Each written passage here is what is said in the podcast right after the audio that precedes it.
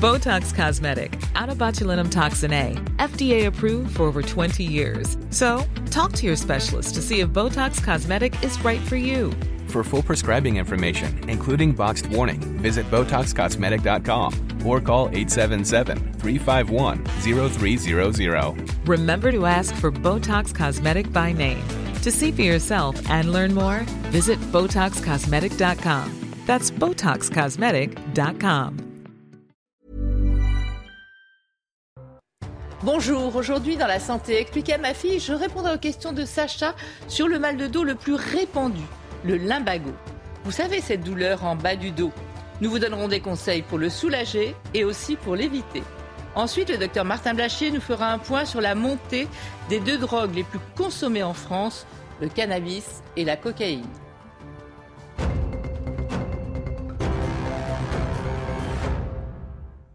Alors Sacha, qui n'a jamais eu mal au dos un jour dans sa vie hein On s'intéresse aujourd'hui à un mal de dos particulier qui est le lumbago.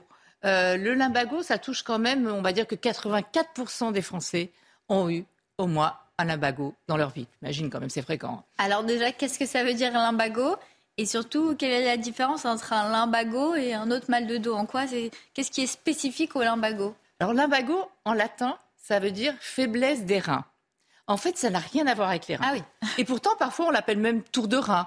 Les reins ne tournent pas. Hein, euh, ou alors lombalgie. Lombe, ça veut dire rein, donc. Et algie, ça veut dire douleur. Alors pourquoi ou alors mal de dos. euh, Ça s'appelle comme ça parce qu'en fait, c'est dans la région Ah. des reins. C'est la région, mais ça n'a rien à voir avec les reins. Je vous le confirme, je vous le précise. C'est vraiment autre chose. Et alors, c'est quoi exactement? Alors, c'est un mal de dos qui est brutal.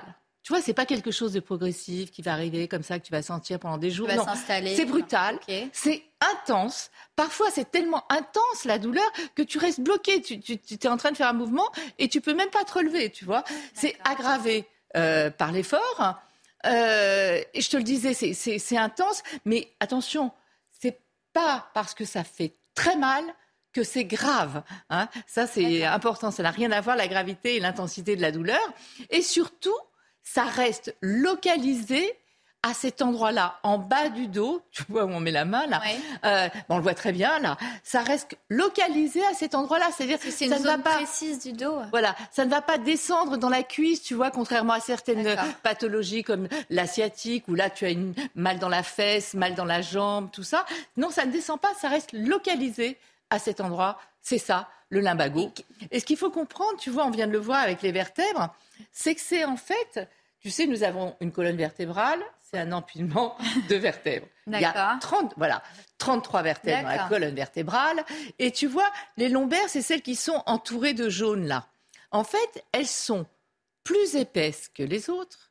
Elles sont plus hautes que les autres. Celles qui maintiennent le tout, en fait. Voilà, parce qu'en fait, c'est elles qui ont un rôle prépondérant. C'est là qu'il y a tout le poids du corps, tous les mouvements. Tu te plies en avant, tu te mets en arrière, tu te tords sur les côtés, etc.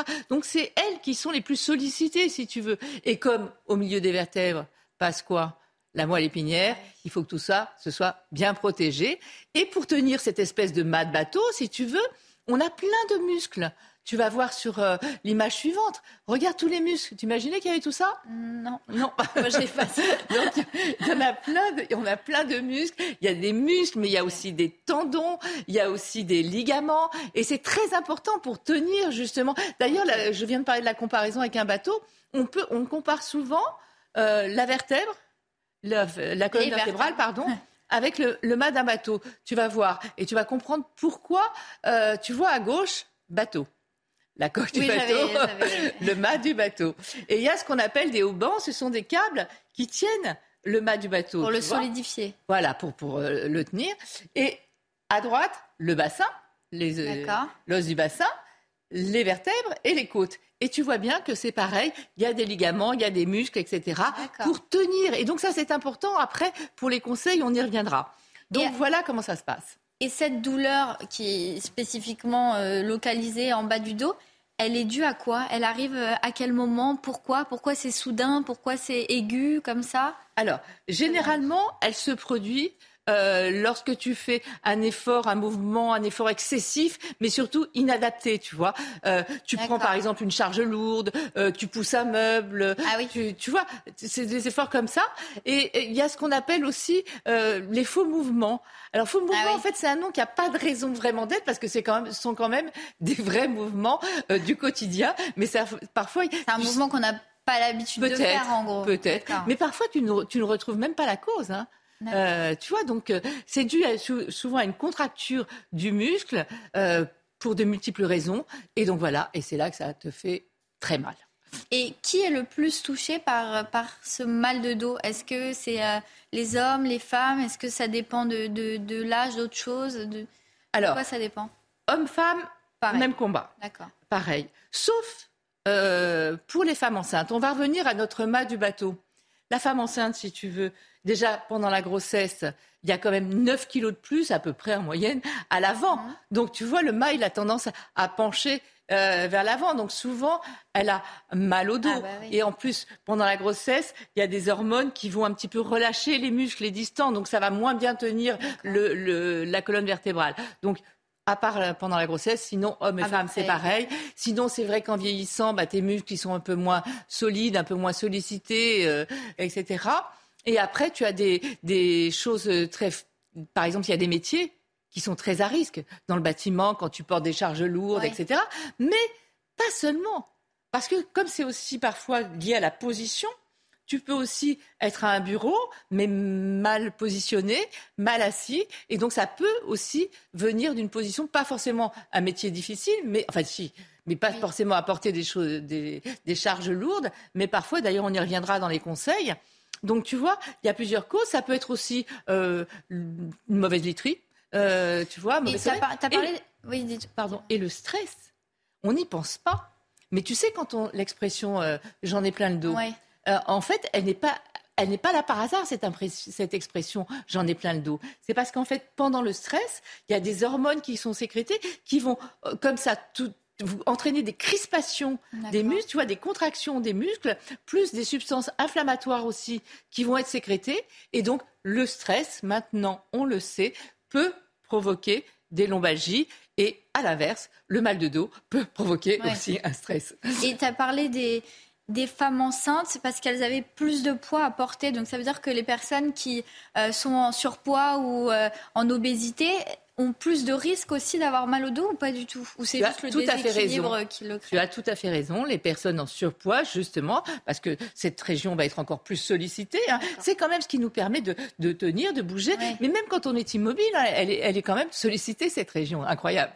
Et est-ce qu'il y a euh, des traitements euh, ou euh, quelque chose à faire, aller voir le médecin quand on a justement cette douleur intense dans le bas du dos Alors, euh, les premières, première chose à faire, c'est évidemment, de toute façon, tu peux plus bouger. Hein. C'est aggravé par l'effort, par le ah mouvement, tu peux plus bouger. Ça, ah oui, parfois c'est très violent. Hein. Parfois, je te dis, les gens ils restent même bloqués comme ça, ils n'arrivent même pas à se relever. donc, on va donner des médicaments contre la douleur. On va donner des anti-inflammatoires. On peut aussi donner des médicaments, ce qu'on appelle des myorelaxants, c'est-à-dire qu'ils vont relaxer les muscles. Il y en a certains sans ordonnance et d'autres sur ordonnance, mais vous pouvez déjà aller demander conseil à votre pharmacien. On peut aussi mettre du chaud. En fait, on, euh, on avait fait des études chaud ou froid. En fait, c'est le chaud qui améliore le plus parce qu'il va décontracter comme ça ah. euh, le muscle. Donc, il y a des patchs chauffants. Il y a aussi des ceintures lombaires qui sont chauffantes. Ce qu'on peut conseiller aussi, c'est pendant la douleur, euh, ce que vous pouvez faire, parce que c'est difficile même en dormant, hein, ce que vous pouvez faire, c'est vous mettre dans le lit pour dormir en chien de fusil, tu vois, euh, un petit peu recroquevillé, et, et, glisser un coussin entre vos cuisses pour maintenir le dos le plus droit possible, pour qu'il y ait le moins de déséquilibre, tu vois, possible. Et donc, euh, ça, soulage un petit peu la douleur. Et après, surtout, contrairement à ce qu'on disait avant, ma génération, hum. on disait que quand on avait mal au dos, le traitement, c'était le repos. Ah ce qui paraissait un peu évident.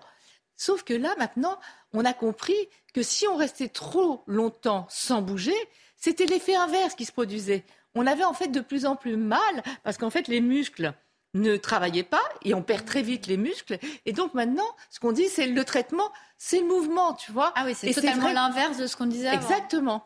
Et, c'est très. Alors évidemment, pas pendant la période hyper douloureuse. Ah de toute façon, on peut pas. Voilà, de toute façon, on peut pas. Mais dès que vous sentez que la douleur passe un petit peu, il faut tout de suite essayer de récupérer des activités quotidiennes le plus rapidement possible. Donc voilà euh, ce que l'on fait pour répondre à ta question sur le traitement. Et est-ce que euh, ça peut être grave ou devenir grave? Ou est-ce que c'est simplement une douleur très forte, mais qui après va s'estomper et ça va passer tout seul? Enfin, tout seul, ou avec un traitement. Alors, la lombalgie aiguë, commune, celle dont on vient de parler, elle guérit dans 90% des cas, euh, très rapidement, éventuellement une semaine, 15 jours, mais, mais ça, guérit dans 90% des cas. Où il faut consulter, c'est quand, d'abord quand c'est vraiment, quand ça dure plus longtemps. Quand est-ce qu'on s'inquiète voilà. Quand, ça, dure... plus longtemps. Quand ça descend, c'est-à-dire là, je t'ai bien dit tout à l'heure, ça restait localisé euh, à l'endroit qu'on a. À l'endroit, voilà, au niveau lombaire. Euh, si la douleur descend dans la fesse, voire éventuellement dans la cuisse, oui, dit là, que il peut y avoir un nerf. Voilà, le nerf coincé s'appelle la sciatique, hein, on en reparlera un jour. Ce nerf comme, comme ça, là, il faut consulter. Après, s'il y a d'autres symptômes de la fièvre, d'autres problèmes ailleurs dans d'autres articulations, tu vois, ça peut être d'autres maladies. Mais sinon, la lombalgie aiguë simple euh, guérit dans 90% des cas. Pas de problème. Et est-ce que tu peux nous donner des, des conseils, des choses qu'on peut faire bah, Déjà, soit pour éviter d'avoir ce mal de dos, soit une fois qu'on l'a, pour soulager. Tu nous as déjà parlé de l'oreiller pour que la colonne soit soulagée et soit droite, mais déjà pour les éviter et après pour les soulager. Alors, ce qui est très important, c'est déjà, en fait, celui qui a déjà souffert du dos, il sait à quel point c'est important. Donc il va tout faire pour éviter. voilà. Donc, mais ces conseils s'adressent aussi à ceux qui n'en ont jamais souffert. Mais c'est vrai que quand on a déjà eu mal, qu'est-ce qu'il faut éviter pour, euh, pour ne pas avoir mal au dos Il faut vraiment muscler. Quand on dit, on dit souvent muscler son dos. Mais en fait, il ne faut pas muscler que le dos. Il y a les paravertébraux, il y a tous les muscles que l'on a vus tout à l'heure. Mais il faut aussi tenir devant le mât. Donc il faut aussi muscler les abdominaux, tu vois. Il faut vraiment muscler les deux. Les deux, c'est très important. Et d'ailleurs, euh, tu sais, souvent on parle de, d'ostéopathe, de, masseur kinésithérapeute pour euh, traiter ce genre de choses. Moi, ce que je vous conseille, c'est de voir un professionnel de santé euh, comme ça, masseur kinésithérapeute ou ostéopathe, mais en entretien pour faire justement apprendre tous ces mouvements, le voir régulièrement, tu vois, pour être sûr d'avoir une colonne qui va bien tenir. Quand même un budget. Si on peut faire des choses chez nous. Oui, si on peut faire des choses chez nous, tu as raison. Euh, c'est mieux. Faire attention. Euh, des petits conseils, tout ça. On va éviter les, mouvements qui provoquent ce dont on a parlé tout à l'heure. Donc, quand tu euh, te baisses, faut jamais se baisser comme ça directement, pencher le dos. Il faut se baisser accroupi, comme bah voilà. Tiens, tu vois par exemple là. Donc ça, c'est les positions à pas avoir et les positions à exact. avoir. En rouge, tu vois, non, tu te baisses. Tu plies tes jambes et tu plies pas ton dos. Tu plies tes jambes, tu, tu rattrapes, tu attrapes euh, la charge et tu la prends. Et d'ailleurs, les charges, il faut les, porter le plus près du corps. Et les répartir aussi. Les répartir équitablement de chaque côté. Tu vois, quand tu fais tes courses, euh, tu répartis de chaque côté. Les sacs à dos, c'est pas mal aussi. Comme ça, c'est bien réparti sur le dos. Et quand tu portes quelque chose, ne le porte pas comme ça, mais porte-le le plus proche de toi. Après, on a parlé du travail au bureau. Tu vois, regarde, quand tu tiens mal, ah donc ce qu'il faut, c'est essayer de se tenir droit, éventuellement mettre un petit coussin léger dans le creux du dos, tu vois, sur le, être au fond de la chaise. Ce qu'on peut faire aussi, c'est de temps en temps, euh, toutes les 20 minutes, aller marcher, un petit peu s'étirer et revenir à son bureau, tu vois, pour un peu euh, tout ça. Exemple du téléphone. Bah, tu vois, ah regarde le dos, s'il n'est pas droit, ça peut faire mal. Donc voilà. Mais il y en a plein. Par exemple, apprendre à se lever du lit. Il faut pas se lever comme ça en basculant les jambes tout de suite. Non, on met d'abord les jambes, ensuite on reste assis sur le lit et ensuite on se lève. Et oui, mais les, les, si si, c'est important. Ça se voit que tu n'as jamais vraiment souffert du dos. Pas encore. Quand tu quand tu veux enfiler tes chaussettes, tes collants, tes bas, euh, ce que tu veux, assieds-toi. Ne le fais pas comme ça sur une jambe et sur l'autre. Euh, de pas évidemment porter de, de charges trop lourdes, répartir le poids. Euh, pas trop longtemps de talons hauts de plus de 5 cm. Ah, ça c'est mauvais pour la, pour Et tu le disais tout à l'heure, effectivement, perdre du poids. Ah oui, pour euh, voilà, son et, dos. et, tout faire. Tu vois, il y a plein de petits conseils à mm. faire, mais ce qui est essentiel, c'est de bouger et de penser à soutenir comme ça cette colonne vertébrale. C'est ça le plus important. Et de savoir aussi d'être assuré, parce que même si c'est très douloureux, dans 90% des cas, ça passe.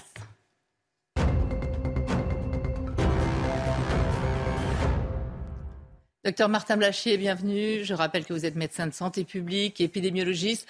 Aujourd'hui, on s'intéresse à un fléau euh, qui fait des ravages. Hein. Enfin, on s'intéresse à deux fléaux. Hein. La consommation donc, de cocaïne qui a augmenté, consommation euh, de cannabis, donc les deux drogues les plus consommées hein, en France.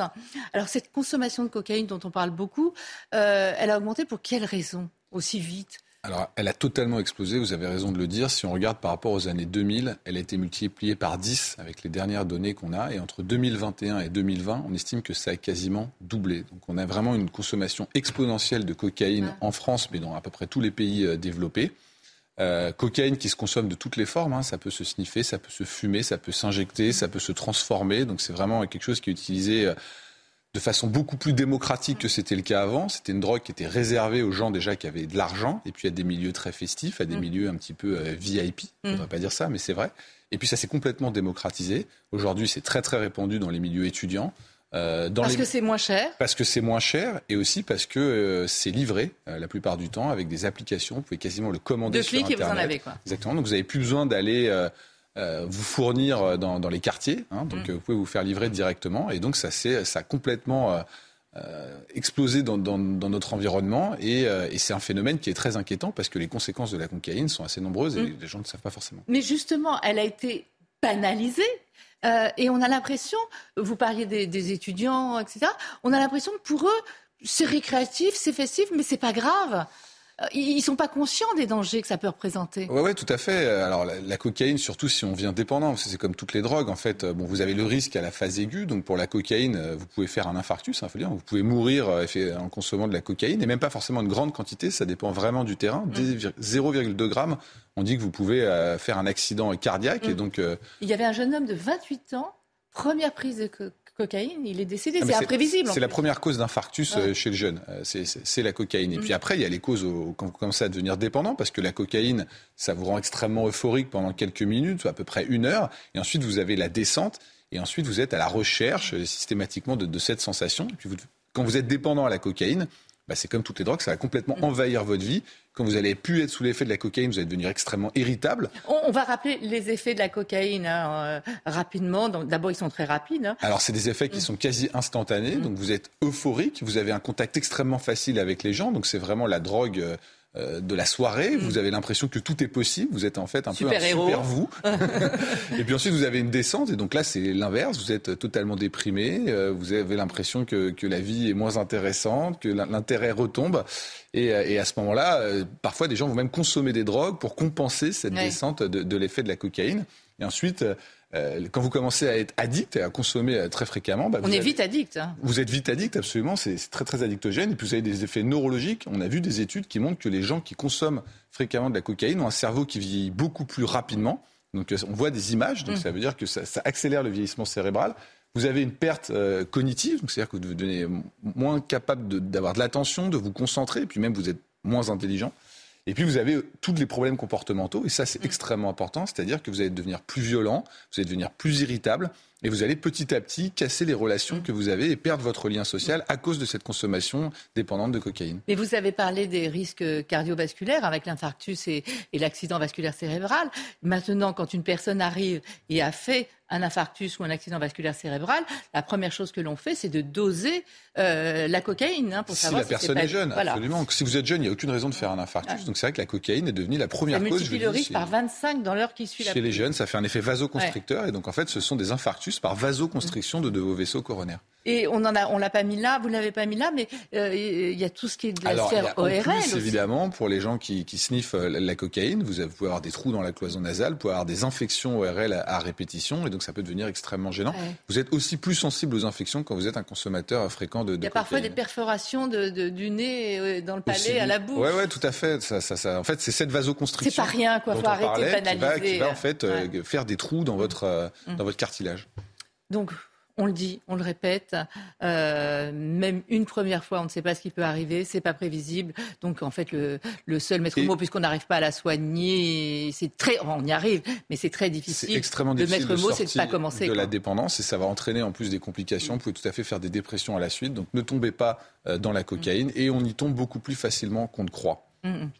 On va passer au cannabis? Alors le, cannabis, euh, c'est en termes de volume, c'est encore autre chose que, la cocaïne. C'est absolument incroyable. Il y a un Français sur deux à peu près qui a expérimenté le cannabis euh, dans sa vie. Euh, ça n'a pas explosé. Le cannabis, ça a toujours été haut. En France, on est vraiment des champions du cannabis. C'est-à-dire que pendant longtemps, on a été les numéros un européens en termes de, de, consommation de cannabis. Il y a la République tchèque aujourd'hui qui est juste devant, mais on est au-dessus de tous les autres pays d'Europe. Et surtout, la consommation chez les jeunes en France est particulièrement problématique. Pour vous donner un ordre de grandeur, chez les moins de 18 ans, on, a, on est deux fois à la moyenne européenne. Donc on est vraiment un pays extrêmement consommateur ah de cannabis. Et chez les jeunes, c'est embêtant parce que vous savez que pour toutes les drogues, et notamment pour le cannabis, si vous commencez avant 15 ans, en fait, vous avez une immaturité cérébrale. Et cette immaturité cérébrale fait que le risque de devenir dépendant au cannabis augmente de façon très importante. Et il y a une dépendance au cannabis. Certaines personnes disent qu'il n'y a pas de dépendance au cannabis. Si, il y a une dépendance psychique au cannabis. Les gens qui vont arrêter de consommer du cannabis, par exemple, vont avoir des gros problèmes de sommeil, ils vont se mettre à fumer des joints pour s'endormir et ils ont énormément de mal à sortir de ce cercle vicieux de, de, la dépendance au cannabis. En plus, on a des nouvelles études qui montrent que c'est plus dangereux que la cigarette sur le cancer du poumon. Et des cancers plus précoces. Et des cancers plus précoces. Qui arrivent à 50 ans au lieu de 65 ans. Exactement, donc euh, c'est pire que la cigarette et vous avez effectivement des effets cognitifs. Alors ça, faut le dire, quand on fume du cannabis, on est bête. On le sait, le QI diminue. Et donc quand vous avez des jeunes qui sont dans des parcours scolaires, en fait, c'est des échecs quand scolaires. Quand vous dites que le QI diminue, on a vraiment étudié les, oui, il y a intellectuelles. Il y a une perte cognitive quand vous fumez du cannabis. La grande question scientifique, ça a été de savoir si c'était réversible, si les gros fumeurs euh, de cannabis sortaient de leurs bêtises et récupéraient leur capacité intellectuelle a priori oui. Mais si vous fumez pendant toute la durée de vos études, et ça, ça a été montré, vous avez des échecs scolaires à la clé. C'est quand même dommage de rater sa vie uniquement parce que vous avez fumé du cannabis. Et ça, on devrait euh, euh, communiquer un petit peu plus là-dessus. Je pense que personne n'a envie d'être débile. Quoi. oui, absolument. On est bête quand on fume du cannabis et quand on est bête, on a du mal à faire ses études et donc forcément, après, vous n'arrivez plus à rattraper le... on, va terminer quand même sur les risques aussi en voiture. Hein. Absolument. Alors l'alcool reste effectivement euh, le plus impliqué avec 30% des, des accidents qui sont liés à la consommation d'alcool. Les stupéfiants sont juste derrière avec le cannabis et avec la cocaïne. Les deux sont liés à une suraccidentologie. Et quand vous prenez les deux, c'est un risque qui est multiplié par 29. Et donc ça, c'est un vrai problème de santé publique. Euh, si on arrêtait ces consommations d'alcool mmh. et de stupéfiants au volant, on diminuerait drastiquement les morts sur la route. Enfin, tout ça est très révélateur d'un réel mal-être. Hein. Euh, merci beaucoup, docteur Blachier, pour toutes ces précisions. Merci à vous de nous avoir suivis et resté en notre compagnie. L'info continue sur CNews.